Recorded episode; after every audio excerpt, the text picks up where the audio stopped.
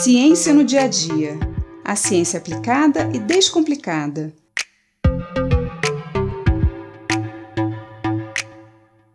No dia 8 de março, celebramos o Dia Internacional da Mulher. Por isso, teremos uma programação especial no Ciência no Dia a Dia. Durante esse mês, trarei histórias de cientistas cujas descobertas revolucionaram a ciência, mas que também enfrentaram grandes desafios e sofreram muitas injustiças, apenas por serem mulheres numa carreira ainda dominada por homens. Hoje eu trago a história de Hedy Lamar, a inventora que desenvolveu a técnica que deu origem às redes sem fio, mais conhecidas como Wi-Fi. Hedy nasceu em Viena, na Áustria, em 1914. Filha de um gerente de banco e de uma pianista, Hedy passou sua infância dividida entre montar e desmontar objetos ao lado do pai e as artes do lado da mãe.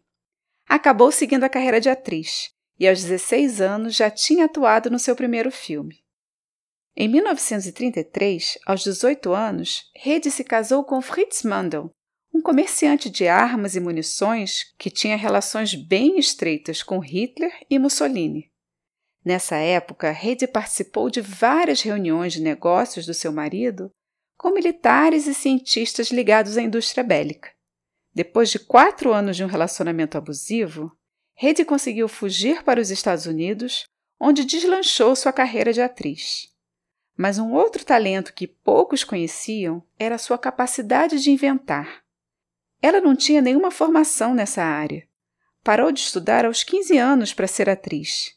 E, no entanto, tinha um dom, uma facilidade incrível para criar coisas. Ela, inclusive, tinha um mini laboratório montado dentro do seu trailer, no set de filmagens, onde ela trabalhava em suas invenções entre uma cena e outra. E entre suas várias ideias, uma deu origem à tecnologia Wi-Fi, fundamental para todas as nossas atividades do dia a dia. O ano era 1940, em plena Segunda Guerra Mundial. Os submarinos alemães tinham uma grande habilidade de interceptar e modificar os sinais de rádio que guiavam os torpedos dos aliados, e assim eles conseguiam escapar dos ataques. A comunicação de rádio naquela época utilizava uma única frequência e por isso era mais fácil de interceptar, e Reid sabia disso. A sua ideia era fazer com que o sinal que partia dos submarinos para os torpedos aliados pulasse de uma frequência para outra em frações de segundos, impedindo a interceptação das ondas pelos submarinos inimigos. A ideia era totalmente genial, apesar de direcionada para fins bélicos. Reid patenteou sua invenção e a submeteu à Marinha Americana, mas não teve muito sucesso. Uma ideia vinda de uma mulher, imigrante austríaca e ainda por cima uma atriz de cinema, certamente não seria bem aceita pelos militares americanos.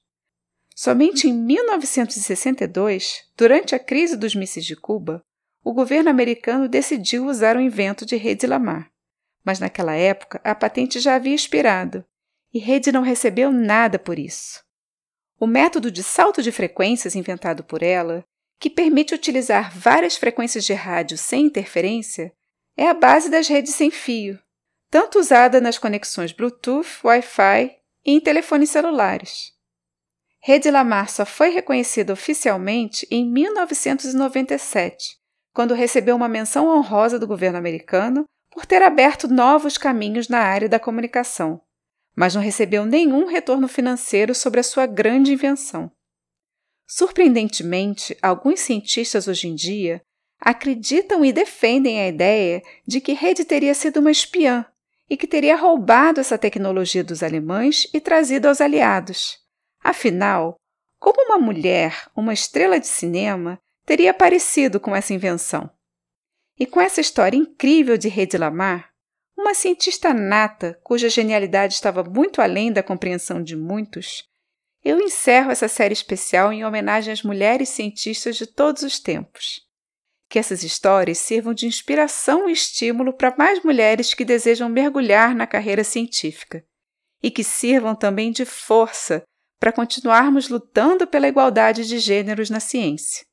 Eu sou Mariana Guinter, bióloga e professora da Universidade de Pernambuco, e esse foi mais um Ciência no Dia a Dia.